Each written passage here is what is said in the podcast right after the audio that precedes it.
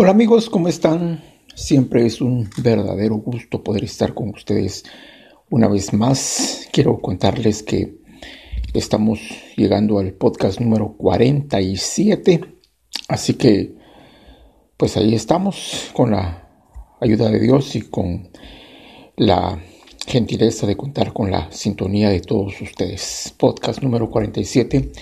Y quiero hablar en esta oportunidad de un tema que le he llamado el favor de Dios. Es importante que nosotros como hijos de Dios aprendamos a reconocer que sobre nosotros reposa el favor de Dios.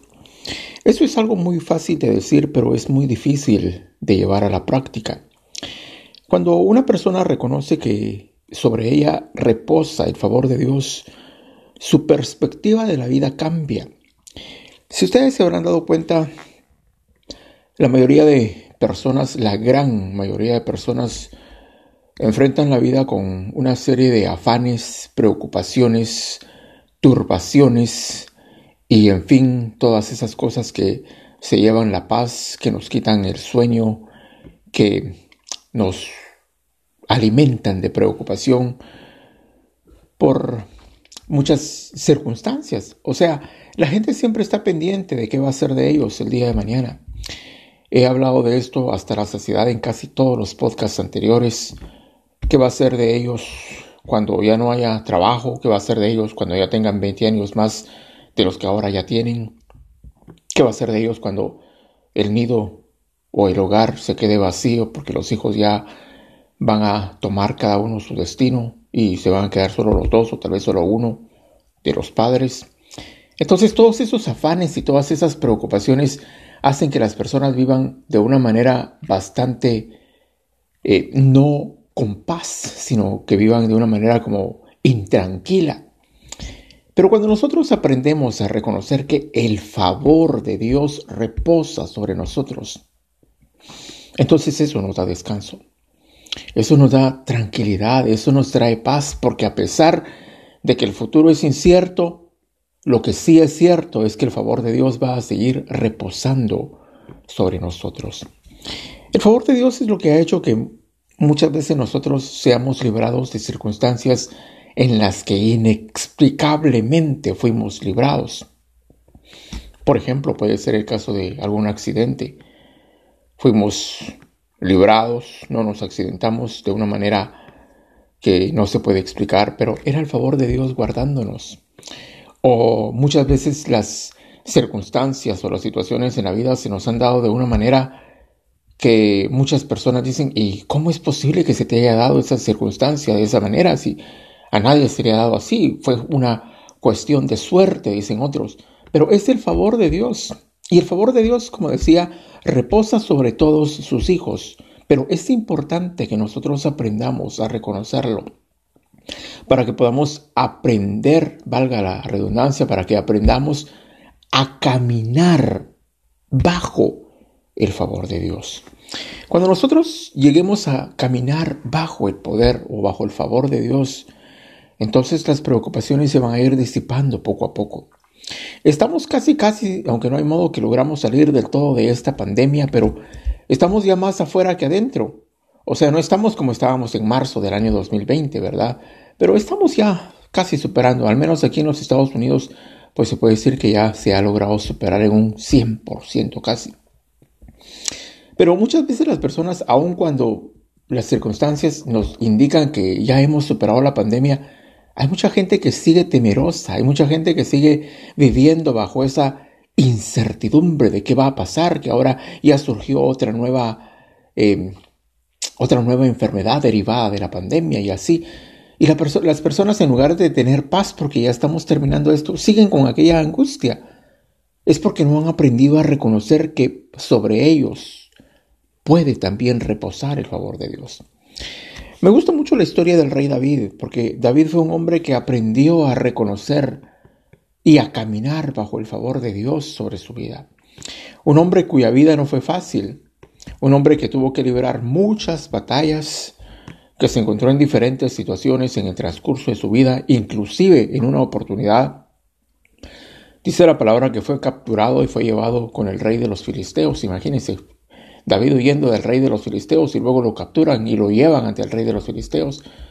Pero él aprendió a reconocer que el favor de Dios estaba sobre su vida y e inexplicablemente el rey de los filisteos lo dejó ir libre. Cuando sus súbditos le aseguraban que él era David, que era el hombre a quien el rey estaba buscando para condenarlo. Sin embargo, de una manera inexplicable el rey lo dejó ir libre. ¿Por qué? Porque pensó que David estaba loco. Es más, pensó que David no era David, sino que era un loco que le habían traído. Ese es el favor de Dios. David salió libre de esa, de esa prisión y luego armó un gran ejército y derrotó al rey de los filisteos. Pero decía esto porque David fue una persona que aprendió a reconocer que el favor de Dios reposaba sobre su vida. Ese precioso Salmo 23 que dice, el Señor es mi pastor y nada me faltará. Eso solo lo puede decir una persona que está consciente de que el favor de Dios está sobre ella. Nada me va a faltar. En lugares de delicados pastos me hará descansar y junto a aguas de reposo me pastoreará y confortará mi alma y me guiará por sendas de justicia por amor de su nombre. Oh, palabras preciosas que emanan del corazón de una persona que ha reconocido que el favor de Dios está sobre ella. Cuando nosotros aprendamos a reconocer que el favor de Dios reposa sobre nosotros, no nos va a preocupar mucho la pandemia, no nos van a preocupar las enfermedades ni la situación económica, porque de todas maneras nosotros estamos viviendo bajo el favor de Dios. Y si el mal nos llega a tocar y si la muerte llega a estar en nuestra vida, pues de todas maneras un día nos vamos a tener que ir. Yo siempre he dicho, las personas que son sanas de una enfermedad terminal, lo único que han logrado es que se les prolongue la vida, porque tarde o temprano se van a terminar muriendo. Alguien decía por ahí que todos los sobrevivientes de la Segunda Guerra Mundial, o sea, todos los que no se murieron en la Segunda Guerra Mundial, de todas maneras ya se murieron todos en este momento. O sea, ese momento va a llegar. Así que no tenemos que aferrarnos o afanarnos a que no nos va a llegar el momento ese, porque va a llegar un día en el que tenemos que irnos con el Señor. Otra de las preocupaciones de las personas es con relación a la edad, con relación a los años que están viniendo, con relación a la vejez. Pero yo siempre he dicho, aún los que no han nacido, después de nacer, si es que no se mueren rápido, un día van a llegar a viejitos. O sea, ese camino todos lo vamos a pasar. O sea, no hay por qué afanarse por eso. Lo importante es aprender a reconocer que el favor de Dios está sobre nosotros para poder vivir el resto de los días que Dios nos permite sobre esta tierra con paz, con tranquilidad, con reposo, con confianza. Hay otro personaje que me gustaría mencionar que aprendió a reconocer el favor de Dios sobre su vida y se llama Zorobabel. Dice la palabra que cuando el pueblo de Judá fue liberado finalmente de la cautividad en la cual ellos estuvieron durante casi 70 años en Babilonia. Recuerden que el pueblo de Judá fue llevado cautivo a Babilonia como resultado de la desobediencia de sus reyes.